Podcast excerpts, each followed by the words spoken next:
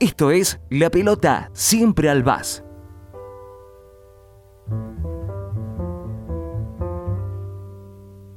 Un podcast donde lo grave no es tan grave.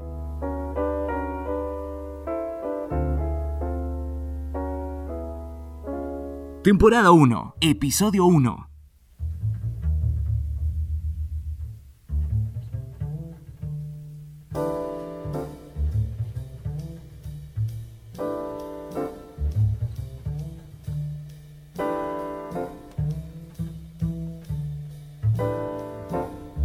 Presentar al invitado de este podcast haciéndole una pregunta.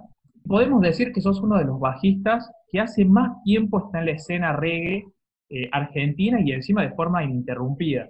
Buenas tardes, buenas noches, buenos días, depende a la hora que nos estén escuchando. Bueno, mira, ininterrumpidamente sí. Empezaron antes otros, como por ejemplo, este, bajista de los Pericos, bajista de la Zimbabue, que después se fueron yendo de esas bandas y fueron reemplazados por otros, bajista de los Kylax, por ejemplo, si bien no es reggae, pero lo nuestro, lo mío tampoco es reggae solo, así que podría también estar en ese, en ese juego con ellos. Y sí, de, este género, creo que sí, ¿eh? creo que sí. ¿Hace cuántos años estás eh, con el bajo y en el reggae? Va, a ser en todo este folclore jamaiquino, ¿no? Y empecé en el 88, así que estoy cumpliendo 32 años tocando, tocando el bajo en, esto. Sí, en el 88 fue, digamos que ahí eh, empecé a aprender y mi primera banda fue fin del 88. Y nunca, nunca paré, pasé por diferentes bandas, toqué otras cosas también, funk, soul, toqué bandas de fiesta, haciendo otras cosas. Eh, pero mi primer banda fue a los, a los 17 años tocando ska. Claro, y si tenés que hacer un repaso rápido por todas las bandas que conformaste, que pasaste, que fuiste invitado, digamos, ¿podemos hacer ese raconto? Yo soy medio malo para la, para las fechas, pero... Vamos sin fechas. Primero, vamos más o menos. Mira, la primera banda se llamaba Los Defensores del Honor, que es esta que te digo a los 17 años, que ninguno sabía tocar nada, obviamente, como las primeras bandas de casi todos. Pero bueno, fue, fue una experiencia de, muchos ensayos y pocos shows. Después de ahí estuve tocando en una banda de, rock, así medio, medio soul, funk. Se llamaba El Abasto. Mira, las cosas que me estás haciendo acordar. ¿eh? Tocaba ahí con, con, esa banda, que fue aproximadamente en el 90, 91 sí, paralelamente tocaba una banda de fiestas, tocábamos así para ganar algo de guita. Y, y después, este, ya ahí sí empecé a formarme bastante en lo que es la música jamaiquina, porque yo al principio había arrancado escuchando mucha, el, ska inglés, básicamente, que era Special, Selector, Madness, y, el ska jamaiquino llegó después, a, mí, a, mis oídos a mi vida. Digamos que fue más o menos en el 90.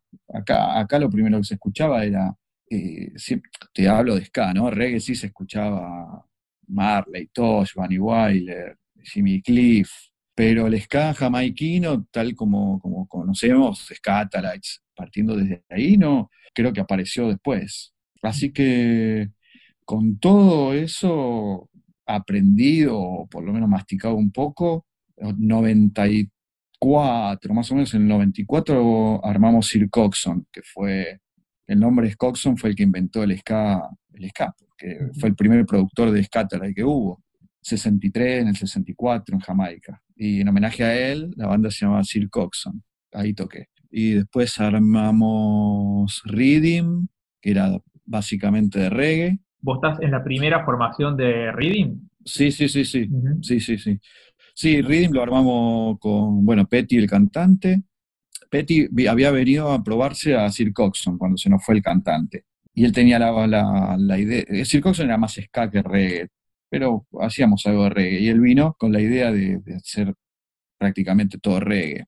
Y la verdad que enseñó, a mí me enseñó muchísimo de reggae Petty, lo tengo que decir siempre, lo digo, pero es este, uno de los maestros del reggae acá, de uno de los que más sabe. Nightclub. Come make we go bosses. Bosses! Place to be? What am I doing here? Watching the girls go by, spending money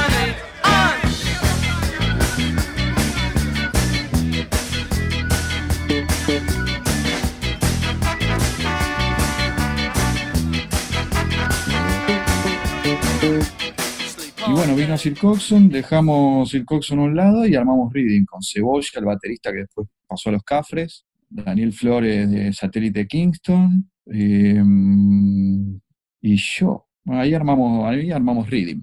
Y, y bueno, como te decía, Petty quería hacer eh, reggae y nosotros queríamos hacer ska también. Entonces armamos Satélite Kingston simultáneamente y ahí dijimos, bueno, Reading Reggae, Satélite Kingston Ska y convivieron las dos bandas en mi vida durante unos tres años más o menos. Y ahí se viene fue un Eh. derrotero de bandas propias y también mm, tu participación en muchas bandas de afuera, incluso bandas que vos escuchabas y tuviste la posibilidad de tocar con ellos. Sí, sí, bueno, eso vino después, eso con los últimos años es donde se profundizó e- ese intercambio con músicos de afuera. La primera así fuerte fue con Pauline Black de Selector, que fue, pero esto este ya es 2009. Sí. 2009. Porque antes que eso, yo, nada, yo tocaba en las bandas y punto. En 2009, bueno, con Pauline Black, con Selector muy fuerte el tema, porque yo tengo una hija de 22 años, se llama Paulina, Ujú. y le pusimos Paulina por Pauline Black, la cantante de Selector, que cuando vino acá flasheó, no lo podía creer, que alguien en Argentina le ponga una hija, Pauline, viste, era muy loco y bueno, la conoció y todo, fue muy, muy, muy fuerte eso. Así que bueno, ahí sí toqué con Pauline Black, hicimos la backing band con otros músicos de acá. Pero bueno, ahí nos comimos cuántos años, porque armamos satélite en el 2000, en el 97. Así Y que más o menos de 10 noven- años en el medio. y en el medio, yo en satélite toqué hasta el 2003 y empecé con este delirio de Scavit City. Ajá. Ya ahí sí armé mi banda. Primero hicimos el disco. En el 2006 salió el, el primer disco, que fue, no, no, no existía como banda, sino eran todos músicos amigos del género que quise juntarlos para hacer un disco nada más. Fue buenísimo, fue un disco que, como te decía, por ejemplo, grabó Cebolla todos los temas, estaba tocando en Los Cafres, Hugo, Hugo Lobo, que siempre tocó conmigo también en Satélite, en Reading, invité, Manolo que tocaba conmigo en Sir Coxon, y después él armó Nuevas Raíces, también lo invité, Petty también grabó, un montón de gente que, que invité al disco. Y como cada uno tenía su banda, no, no podía armar Scavit City con ellos. Así que en el 2007, por ahí, empezamos con, con Scavit City ya como banda y a salir a tocar en vivo. Pero hasta ese momento era solo un, un capricho que me di de, de grabar un disco con gente que sepa tocar bien. Claro, y que conozca el género además. Que conozca el género, sí, sí, porque básicamente los temas los tenía en la cabeza, no los tenía escritos en el, en el estudio directamente. Yo le iba diciendo a cada uno lo que tenía que hacer y así salió, se hizo el disco de Scavit City, el primer No, y. y además, eh, seguramente ahora vamos a entrar un poco más en, en el tema de, de este podcast puntual, pero la gente ve al reggae, al ska, digamos, los sonidos jamaiquinos como una música muy fácil de hacer porque piensa que es el ritmo de la guitarra y punto, y es una música Ajá. bastante compleja, ¿o no? Co- Como toda música es, eh, no es fácil, digamos, es difícil entenderla. Eh, no hace falta ser un, un virtuoso a nivel dedos, pero sí hay que entender mucho el, se- el- el- el sentimiento, el escuchar a los demás. Yo creo que el reggae, el ska jamaiquino también, porque el ska jamaiquino, es, si bien es anterior al reggae, ¿no? Pero es como más o menos lo mismo. Se trata de escuchar al otro.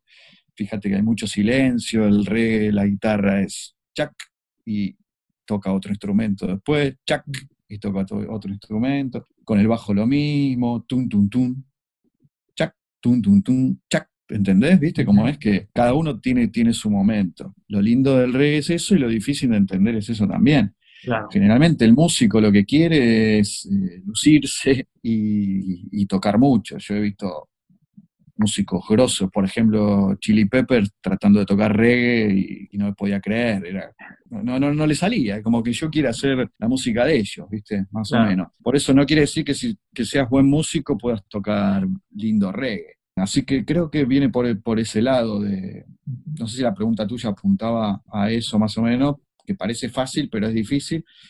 Lo difícil es en- eh, entender el, el golpe, el silencio, el, entender que el bajo por ahí es un instrumento de percusión para el reggae, porque tu, tu, tu, tun, tun, tun, que es, eh, es lo que harían unas congas, por ejemplo, ¿viste? La percusión, tu, tu, tu, tu, tu, tucu, tucu, tu. Y bueno, así nació el, el ska era eso, como, como percusión, igual que el hi-hat, las, las maracas, lo hacían los africanos, lo hacían con maracas y, y Lloyd Nib, que el, el batero de Scatala, y lo hizo con el hi-hat.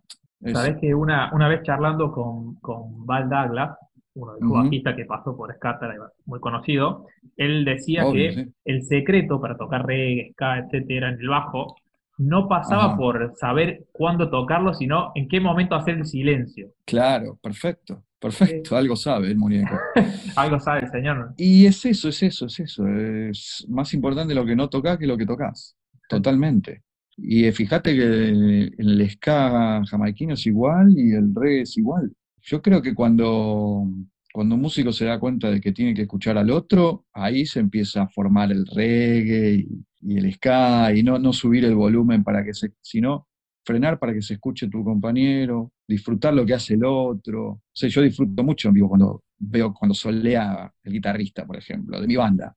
No quiero taparlo con mi bajo, quiero frenar y escucharlo. Y bueno, eso es lo más difícil para, estamos hablando en general, ¿no? Para los músicos que, que les cuesta o nos cuesta disfrutar lo que hace el otro compañero. Claro, no, aparte en Argentina creo que tenemos como una cultura musical muy ligada al rock, y es lo que vos decías recién, en el rock uno se quiere lucir, están los solos, está el instrumento muy adelante a veces, y el reggae es una cosa más por ahí, si se quiere armónica, banda de mucha gente. Claro, imagínate si todos juntos queremos hacer algo al mismo tiempo. 11 personas arriba de un escenario, no sé, 3, 4 vientos, algunas bandas tienen dos guitarras, dos teclados, coristas, qué sé yo, quilombo. Entonces eh, está bueno eso de respetarse, de escucharse. Sí, sí, sí, sí. Yo creo que el, vir- el virtuosismo de, de este género pasa por eso, por frenar en el momento justo y, y escuchar al otro. Y, y en esa estructura, eh, de- hablemos de, de la música en jamaiquina en general, ¿no es cierto? Todos los géneros que, que arrancan de, de, no sé, el mento y el calipso hasta llegar a lo que es el dancehall hoy o el reggae, roots, etcétera. ¿Cuál es la importancia que le consideras al bajo dentro de estos géneros? O sea, ¿cuál es su rol? Y yo creo que soportar todo lo que tiene la, melodía, todo lo que tiene la música en sí, creo que el bajo es más aguante, por decirlo de alguna manera, es el que tiene el peso de la canción, tanto como la batería, yo creo que un mal bajista y un mal baterista te pueden arruinar una muy linda canción. En cambio, un mal guitarrista, si la base está sólida, yo creo que zafa, ¿viste? Y le No bajas sé- un poco no el volumen. cómo- Sí, le bajás el volumen o, o empezás a tocar más vos, ¿viste? O el que sepa, ¿no? No yo. Pero mm, yo creo que el, el bajo es, como se dice también, ¿no? El bajo, ¿qué hace el bajo? Hay mucha gente que, el que no es músico o que no es melómano y demás, dice, che, pero el bajo, ¿qué hace? El bajo no se escucha, nada. te dicen. El bajo es un instrumento que podría no estar. Claro, que podría no estar. Y, yo, y bueno, y, y sé lo que le respondo yo, vos mutea el bajo y te vas a dar cuenta lo importante que es el bajo. Cuando no está, te das cuenta lo importante que es. Exactamente. Es, Cuando es lo que te hace bailar, básicamente, es el ritmo. Y sí, para mí el bajo también es melodía. Si vos escuchás, eh, bueno, Val Douglas o Aston Barrett, por ejemplo, eh, los tipos te tocan una melodía arriba de, de otra melodía. Aston Barrett te toca, o escuchás los temas de Marley y es tum, tu, tu, tu, tu, tu, tum. Te toca algo, no es que hace tum, tu, tu, tu, tum. Sí, algunos temas sí, por supuesto, ¿no? Pero depende de lo que pida. Pero es gente que hace melodías arriba de otra. Es, es hermoso. ¿Qué te, Claro. qué te puedo decir? No, y, y no es Eh. Aston Barrett el que, digamos, crea el concepto también del one drop junto con el hermano, con- que era baterista, con Carlton Barrett, Sí, sí. Sí, sí, sí, sí. y es sí. la base del reggae actual. Sí, sí, sí, sí, por supuesto. Sí, es- eso lo inventaron ellos. Fueron los que bajaron el, el tempo a, a reggae, lo que, lo que antes era ska. Eh, bueno, Baldaglas tocó de todo también, tocó ska al principio, tocó reggae, ahora vuelvo a tocar ska. Sí, hay un, aparte hay, hay una, me parece que en los años de los que estamos hablando de estos nombres salió como una camada de bajistas jamaiquinos que son unas bestias, digamos podés sumarle bueno, a Robbie Shakespeare, a Sí, Dennis Bobel. Dennis Bobel, sí, tenés a un montón. Sí, sí, sí, sí, sí, sí, sí. No, el bajista es muy, muy buenos. Es más, referido a la pregunta que haces, yo creo que hay mejores bajistas que, guitarristas. Después tenés guitarristas más yaceros, como Ernest Rangling, como Eugene Gray, que bueno, más, un poco más moderno, pero también es de esa época. Fíjate, los violeros de, ska no, no eran tan virtuosos como un bajista o tan, tan bonito escucharlo, era más eh, marcar la rítmica y listo. Después, bueno, con los Wailers, Peter Tosh, con el estacato y todo eso, se, le empezó a dar mucha más bola a la guitarra. Pero vos escuchás hoy temas de, los Wailers viejos y no podés creer las cosas que hacía Peter Tosh. Y bueno, y de ahí el estacato que se usa doblando al bajo, más o menos, ¿viste? siguiendo la misma melodía. La importancia también de eso, de, el, estacato es escuchar lo que hace el bajo y, doblarlo. Así que fíjate la importancia del bajo. No solo eso, porque viste que se considera que la música negra, el black music, sentó los precedentes de la música actual en general, y estamos hablando, digamos, de los ritmos que iban produciendo los africanos de esclavos acá en América, principalmente en el norte, pero después cuando empezamos a modernizarnos un poco, esa música pasó por un filtro jamaiquino y ahí se disparó de vuelta al mundo. Hoy muchos ritmos están influenciados por lo que se produjo musicalmente en una islita. Sí, sí, sí, sí, sí, es eh, claro que sí. Es así como vos decís. Bueno, el reggaetón, qué sé yo. Trap, el hip hop, todo tuvo un origen medio jamaiquino. Sí, sí, bueno, todo, todo ya de África, ¿no? Que un poco se fue para Estados Unidos, un poco se fue para Jamaica. Pues Estados Unidos ahí lo del jazz también es eh, inevitable nombrarlo todo lo que es la esclavitud y todo. Bueno, en Jamaica se hizo ska, se hizo mento, calipso, Estados Unidos se hizo eh, blues. Se hizo blues, sí, perfecto. Pero todo, todo viene de ahí, todo viene de ahí. Los negros, lo más grande que hay, ¿viste? Con, con el sentimiento, el soul y, y, su percusión, sus, sus cantos, sus lamentos, todo bien utilizado, dio, dio sus frutos. Y bueno, sí, después se fue mezclando todo, el reggae con el rap, hip hop, como decís vos. Mucho viene de ahí, de Jamaica.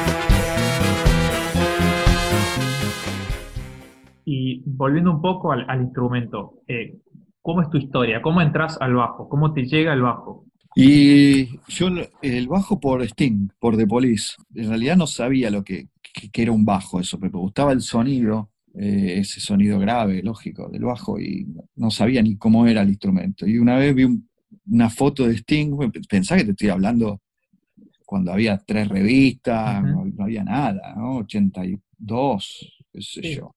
Nada que ver al alcance que tenemos hoy, la sobreexposición de música que hay. No, no, por supuesto. Yo no, no, no, sabía nada, no tengo hermanos mayores que, me hayan inculcado la música.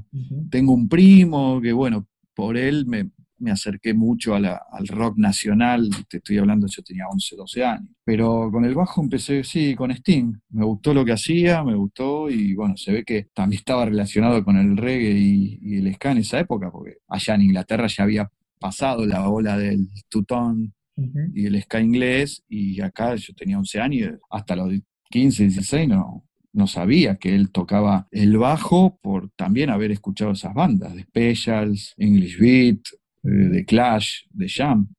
Así que yo entré al bajo por un tipo que imitaba o había aprendido a tocar por la música que después a mí me iba a cambiar la vida. ¿Se entiende lo que digo? Sí, sí, sí, la vuelta de la vida, digamos. Claro, yo estaba viendo reflejado en Sting, no sé, lo que me iba a pasar a mí después de escuchar esa música. Sería la globalización El- el- misma, porque eh, por los se loco. fueron a Inglaterra, Sting escucha, se influencia con eso, y después un pibe en Argentina escucha a The Police, le suena raro un instrumento, lo empieza a aprender, y Eh. después termina escuchando la música que influenció a Sting, que vino de Jamaica. Exacto. Un es- círculo vicioso, Exactamente. o virtuoso. Exactamente. Sí, sí, sí, sí, fue es genial pensarlo de esa manera porque vos decís, ¿qué está tocando este tipo? ¿Por qué me gusta? Y no- nunca eh, pensé que era ska o reggae lo que él hacía. Me gustaba lo que hacía, el bajo cortado, viste que Sting tocaba mucho con púa, pero era el estilo era ska y reggae. Y de hecho, The Police tienen, tienen ska, hacían, al principio hacían punk y ska porque se, se coparon mucho con eso de Special, Clash, y bueno, por, por algo se ve que, que me gustaba ese estilo. Y ahí dije, bueno, quiero, quiero aprender esto, qué sé yo. Y, pero de- después pasaron unos años, mi primer bajo fue una guitarra criolla, no, no me compraban un bajo hasta que no aprenda a tocar algo. Así que teníamos una guitarra criolla en casa y, y con eso hacía de bajo hasta que estudié un año, no me acuerdo, seis meses, y me compraron mi primer bajo que lo tengo todavía. Fine que lo tengo y es más, a veces grabo con ese porque tiene, bueno, le cambié micrófonos, pero tiene muy buena madera y a mí me encanta cómo suena ese, ese bajo.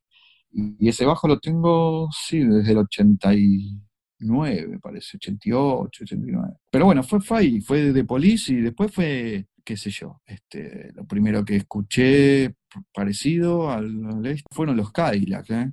antes que Special Madness. Como decís vos, lo raro de Argentina con la relación con el ska que primero llega a lo inglés y después terminamos a de los ingleses entrando a, los jamaiquinos. Claro. Bueno, sí, eso tiene alguna explicación, que es que los que viajaban, viajaban a Inglaterra y traían música de allá, este, había estado fuerte Madness y Specials, y, y bueno, los que viajaban, que era, por, por ejemplo, el saxofonista de los Cadillac, fue uno, uno de los que viajaba, el padre más que nada, que fue el que trajo acá eh, el ska, y traían eso. Estamos hablando de Sergio Y- Rothman. No, de Naco Goldfinger, que Ah, duró, duró un, duró un par de años en, en los Cadillac. Bueno, sí, con Rodman escuchaban juntos. Rodman fue uno de los, de los dos o tres que, que trajo el ska acá. Y este, yo creo que ahí, ahí empezó todo. Y los Cadillac le tenemos que agradecer, o yo por lo menos, les agradezco todo lo que hicieron, porque con la poca información que había, pensá que no solo musical, sino imagen. Los tipos tomaron el- la, la- la vestimenta, tomaron el estilo de, de Inglaterra, del rude boy inglés, ¿no? Que la verdad que, que- que es- para, para aplaudirlos, porque ¿qué, qué había? No sé, tres fotos, la tapa de algún disco, algún video, no sé Algún si ya empezaban ahí, algún fanzine, sí, sí, sí, sí, pero no mucho más que eso Algún video, no sé si ya estaba en TV, y chao, bueno, el tren fantasma, fueron unos programas de radio que pasaban música, pero imágenes muy poco. Yo admiro muchísimo, siempre hablo con, cuando hablo con Flavio, con Sergio, o qué sé yo, con- porque ahora es fácil, ahora cualquiera, vos hoy estás viendo simultáneamente cuando sale un disco en Inglaterra, lo estás escuchando acá. Claro. Hoy cualquiera con un poquito de ganas lo puede hacer. Y recién hablábamos, bueno, de Sting, antes habíamos hablado de Aston Barrett, de Val Douglas. ¿Qué otros bajistas de- te, te usaste de referencia para ir aprendiendo, para ir imitando, quizás? Bueno, eh, de Inglaterra el de Special fue, a mí me mató escuchar eso, porque eh, Pa- eh, Horace Panther, el tipo era más, más mod que, que más que rude boy, y entonces te mezcla el soul con el, con el punk, con este Northern Soul, es, eh, es una mezcla de cosas que ese me mató. Panther es un animal, eh, más eh, versátil, por ejemplo, pero después tenés, lógicamente, la escuela es Lloyd Brevet, el contrabajista de Scatalight, es cuando lo conocí, no en persona, sino cuando vi videos de cómo se tocaba el ska jamaiquino, chao. Y eso fue una locura. Cuando vi eso dije, no, no puede ser, el ska tocado con contrabajo, mirá lo que es. Y ahí fui y me compré un contrabajo eléctrico. me, me- me volví loco, me volví loco. Eso fue. Bueno, ahí entendí bien lo de la percusión en el ska, lo de tocar poco, lo de no ponerle sustain al bajo, notas bien apagadas, eso cambió todo. Por eso tenés el ska inglés por un lado, que es otra cosa, y el ska jamaiquino, que inclusive Val Douglas toca diferente a lo que era Lloyd Brevet. Viste que, lo, que, que Val Douglas toca más, mete más notas, mete más cosas, se va más agudo, va, vuelve, está buenísimo, es otro estilo. Es más jugador. Sí, sí, sí, no sé si se divierte más o no, pero eh, bueno, igual Scattery también cambió mucho, pero a mí lo, lo que hacía Brevet es, bueno, qué sé yo, yo trato, trato de seguir esa, esa escuelita. Tocar poquito y bastante silencio, notas apagadas. No, y aparte me parece que con el contrabajo acústico se entiende un poco mejor el concepto de el bajo como percusión, porque el que ha escuchado un contrabajo acústico sabe que no, no tiene una resonancia muy grande, o sea. Claro, claro, exactamente, exactamente. Sí, sí, ahí se nota, se nota bien. Y ahí, eh, sí. A, diferencia del bajo convencional, el guitar bass, sí, sí. ¿en qué cambia la forma de tocar? Más allá de la posición, obviamente, son instrumentos, diría, prácticamente distintos, pero ¿cambia por ahí el concepto, la forma de interpretar? Bueno, lo que decís vos está bien, por ejemplo, porque vos con el, el, bajo, al tener un sustain y al tener, qué sé yo, al ser más fácil también de tocarlo, hace que te lleve a tocar un poco más, quizás un poco más de notas, darle más sustain a, cada una. Eh, ya de por sí eso hace que cambies. Después está en lo que quieras hacer con el instrumento, porque si querés tocar como si fuese un contrabajo, lo podés hacer también. Uh -huh. Lo que te da el bajo eléctrico es más posibilidades. Después ah. está en cada uno qué hace con eso. Pero para tocar ska jamaiquino es lo mismo, digamos. Uh -huh. Se toca igual, teniendo otra sonoridad. Principalmente cuando se compone una canción, generalmente se, se arranca de la guitarra o de las teclas, digamos, un piano como para armar una base, la voz de referencia, etcétera eh, sí. ¿Se puede componer a partir del bajo y quizás acompañar la batería o ahí ya es más complicado? Yo compongo mucho desde el bajo, mucho. Mucho, muchos temas míos salieron desde el bajo, al revés, totalmente. Y yo fui aprendiendo a tocar piano después. No soy pianista, ¿no? Toco uh -huh. piano para componer, nada más. Uh -huh. Pero mis primeras composiciones eh, fueron con el bajo de, de Reading, de Satélite Kingston, de toda esa época, sí. Una línea de bajo, una parte A, una parte B, y tararear el piano o la guitarra y tararear las melodías.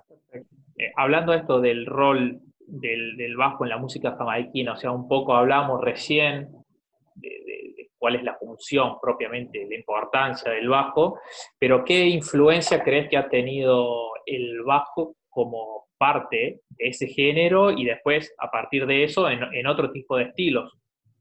De, bueno, el reggae, como hablábamos antes, fue usado para, para, para otros géneros. Fue mezclado, por supuesto, con, con, otros, como, como el hip hop, como el rap, como el, qué sé yo, el soul, el funk. Yo creo que hay, hay reggae ahí también. Y Después, bueno, por supuesto, en, Inglaterra, cuando se mezcla con el punk, con algunos bajos reggae, con, con el punk también, Special salió de ahí, The Clash usó mucho reggae, eh, en The Police, como hablábamos también, bandas que no son de reggae, que, que usaban el, el, bajo de reggae. Pero sí, sí, sí, en los Stones, en los Beatles, en todos lados lo ves. Y a diferencia de otros estilos, en la música jamaiquina el bajo tiene una presencia, diría que casi en primera fila, o sea, es, es uno de los instrumentos más que más adelante se escuchan. Sí, sí, de hecho vos escuchás grabaciones muy viejas de Scatala y las primeras, y la batería no se escucha. Uh -huh. ¿Viste? Hay, hay, hay, temas que no está la batería, o se escucha muy de fondo, o, un, o solamente un tac, tac, o, o, o un platino, un high, high. Ah, el tintineo de los platos. Nada, y sí se escucha el contrabajo. Eh, claro. Escuchás el contrabajo, escuchás el, los vientos, por supuesto, y algo de la guitarra, pero el contrabajo y los vientos te, estaban ahí adelante. Uh -huh. Sí, más importante que la batería, totalmente. Hablando en aspectos técnicos, ¿no? Para ver si nos está escuchando algún bajista o alguien que está pensando en pasar del bajo al contrabajo. Eh, Sí, ¿Cómo es? ¿Cómo es pues, la posición de las manos? ¿Cuál es la, la principal diferencia más allá de- de- del micrófono? bueno, a nivel, sí, a nivel posición, lógicamente es más incómodo un contrabajo. Depende también de la medida, la altura de cada uno, la altura de, bueno, tiene un puntal que puedes subir y bajarlo. Después, por ejemplo, el mango mucho más gordo, las cuerdas son mucho más duras, no tenés los trastes para que te indiquen dónde está la nota, o sea, Ahí, en, ese- en el caso de los trastes, es, es meramente orientativo, digamos, la nota es más aproximada que exacta, ¿o no? Y lo que, lo que pasa es que eh, en el bajo, si vos, vos tenés un, un- la distancia entre un traste y otro, pueden ser, no sé, 4 centímetros, por decir algo, Sí, a medida que te vas acercando al, a los- al micrófono, te van achicando los trastes. se van achicando, claro, pero básicamente, bueno, encima el reggae, viste que se toca más grave, entonces estás en lo- la primera escala, vamos a decirle. Y te, vos, vos podés poner el dedo en cualquier lugar de esos 4 centímetros y, y va a sonar afinado, más o menos. Pero el contrabajo es contra rebelde. Tocas una, un centímetro o medio centímetro y ya está desafinado. Mucho más rebelde, mucho más caprichoso. Ujú. O sea, es, es difícil afinar en el contrabajo. Y de hecho, el de Scatala y Loy Breve tenían mucha dificultad en ese sentido, en, en afinación. Eh, es difícil. El contrabajo, si no le estás muy encima, es- te, te puede dar dolor de cabeza.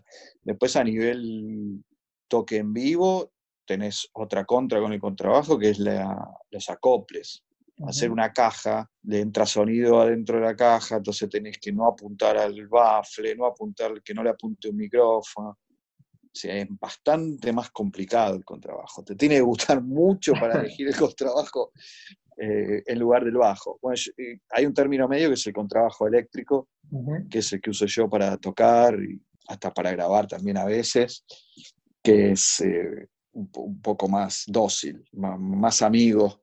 Pero sí, es eso lo que tiene. Pero el sonido del contrabajo acústico no se, no se puede lograr con otra cosa. Y a nivel sensorial, es una pregunta que siempre hacemos en la pelota, siempre al bajo. ¿Qué Ujú. sentís vos al tocar el bajo? ¿Cómo le describirías a alguien la sensación de tocar ese, el instrumento? Qué difícil, cómo transmitir esa sensación. Qué sé yo, es como una caricia en el pecho, una cosa así. Es, algunos lo llaman un- una patada en el pecho, otros lo llaman. Para mí es una caricia, ¿viste? Porque brinda seguridad, te da placer, importancia, presencia, alma. Lo de la patada depende de, de qué lado del parlante estés. Claro, claro, es verdad eso. Pero viste, vos, por ahí vas a ver una banda de reggae y dices, uh, loco, te es una patada en el pecho ese bajo. Sí, sí, sí, y sí. sí, porque te, te da pum, pum, pum, pum. Sentís que te Y estás medio congestionado, hasta te afloja un poco, ¿viste? Te afloja, claro, porque se sube por, sube por el piso, por los pies, hasta, hasta el pecho. Entonces es como, un- como una electricidad, como- no sé, como un- eh, puede ser que se sienta así cuando te cae un rayo encima, ¿viste? Como, ¿Te cayó un rayo encima cosa- alguna vez? No, no, no, pero a veces Te lo tengo, imaginás. tengo fantasía. Imaginás Sí, que sí, si sí, te cae un rayo es como tocar el bajo. Puede ser, ¿eh? Me ha pasado de, de que me dé una gran patada a un, un bajo o un micrófono. Eso sí, debe ser parecido a, un- a una caída de un rayo. Y, y actualmente, entonces, ¿con qué bajo estás tocando principalmente? Y yo eh, ahora estoy, estoy muy contento con el, con el Hofner Ujú. eh, Weistenberger, el que tengo, que es un bajo del 89, que es, ah, es una extensión de mi cuerpo. de- Es, ese es livianito. headless, ¿no? No tiene Sí, sí, sí, sí, exactamente. Muy cómodo, encontré el sonido que quería. Ese es el más práctico para tocar, si te ponen a comparar contra, por ejemplo, un jazz bass que es súper pesado, te deja el hombro a la miseria. Sí, eh, sí, sí, sí, sí. con el Hofner. Sí, es una muy buena combinación, un muy buen sonido. Yo le puse cuerdas lisas y, y logré un muy lindo sonido y a la vez muy cómodo, como decís vos, lo, me lo cuelgo en el hombro y lo, lo llevo, lo meto en cualquier lado, viaja con- conmigo en el avión y difícil que, deje- que lo cambie por otra cosa. Por ahí para grabar, el contrabajo lo uso también para grabar o para tocar o es otra cosa. Ahora, por ejemplo, grabé, estoy grabando un, terminando un EP de cuatro canciones eh, de mi proyecto solista y lo hice todo con el contrabajo, Porque era el sonido que quería y demás, pero, pero a nivel bajo eléctrico es el, este que estoy usando. Antes que nada, agradecerte. Estamos cerrando el podcast. Eh, para los que estén escuchando, de fondo fueron sonando algunas canciones, en particular tres, que las elegiste vos. Si querés, contanos cuáles son y eh, si querés analizar muy brevemente el bajo de cada una de esas canciones y por qué las elegiste. Bueno, eh, por ejemplo, So What de Mill Davis, ahí está el bajo de, Ron Carter, que es nada, es, eh, la, la melodía que ahí, ahí se nota mucho la importancia de un, de un contrabajo haciendo melodía y no solamente sosteniendo a la banda, que me encanta lo que hace, y el silencio que logra. Es, es como un reggae, pero años, años atrás, antes que aparezca el reggae, ya ya el tipo tocaba eso, que era tu, tu, tu, y bueno, y es, si vos los, le pones una guitarra arriba, lo haces reggae tranquilamente. Después, bueno, Horas Panther con, con Special en iClub es uno de mis temas de ska inglés favoritos, que hace unas cosas increíbles, metiendo ahí octavas, metiendo acordes, ahí tiró toda la carne al asador y esa fue una de las mayores influencias. Y después del tren a Coventry, nuestro tren a Coventry, que ese tema, digamos que representa mucho lo que es el- la pasión que siento por esta música. En Coventry es donde se originó el ska en Inglaterra, el sello Tutón. Tuve la suerte de, de estar allá y hay un museo del ska. Y el bajo, es, si bien es un ska jamaiquino, tiene mucho de tango también. Y es como aplicarle como un argentino en Coventry. Es un juego de, un juego de palabras, pero es una mezcla de sentimientos que creo que, que lo logré en esa canción. Así que es una de, de mis mayores orgullos. Eh, Andrés, gracias por sumarte a jugar un rato en, en la pelota siempre al VAS. Y bueno, esperamos poder tener eh, seguramente otra charla más adelante. Por supuesto, loco, muy, muy gentil como siempre, apoyándonos entre todos y, y- y un gusto estar hablando con vos, que la verdad que da placer cuando te pregunta alguien que sabe de verdad.